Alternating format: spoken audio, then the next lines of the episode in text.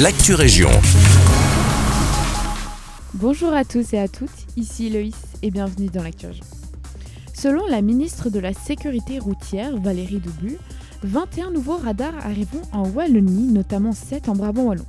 Ce qui signifie que d'ici la fin 2024, la région comptera au total 90 radars tronçons sur le long de plusieurs routes régionales.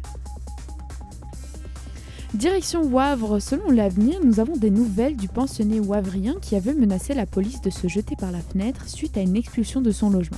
En réalité, ce monsieur a été expulsé car il ne payait plus son loyer depuis un petit temps, suite à une intrusion de rats dans son domicile depuis maintenant deux ans. Il est alors actuellement dans un logement mis à disposition par le CPS de Wavre. Depuis un petit temps maintenant, les lampadaires dans les rues et sur les grandes routes sont éteints à partir d'une certaine heure afin d'économiser suite à l'inflation de ces derniers mois. Eh bien, les bilans sont tombés pour la commune de Braine-l'Alleud et cette dernière a économisé près de 350 000 euros sur l'éclairage public.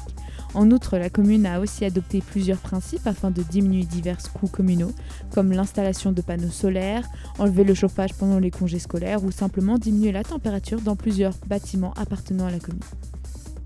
C'est donc une diminution des coûts, mais également des principes plus écologiques.